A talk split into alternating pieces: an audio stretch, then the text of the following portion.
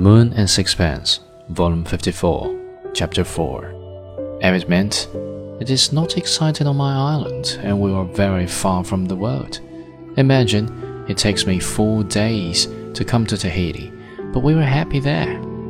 It is given to few men to attempt to work and to achieve it. Our life is simple and innocent.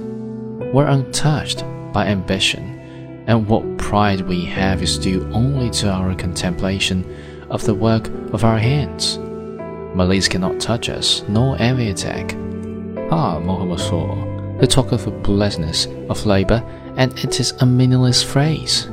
But to me it has the most intense significance. I am a happy man. I'm sure you deserve to be, I smiled. I wish I could think so. I do not know how I have deserved to have a wife who was the perfect friend and helpmate, the perfect mistress, and the perfect mother.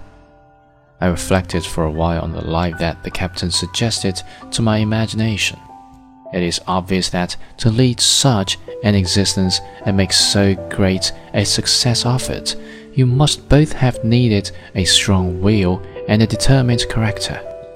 Perhaps, but without one other factor, we could have achieved nothing. And what was that? He stopped, somewhat dramatically, and stretched out his arm believe in God. Without that, we should have been lost. Then we arrived at the house of Dr. Coutras.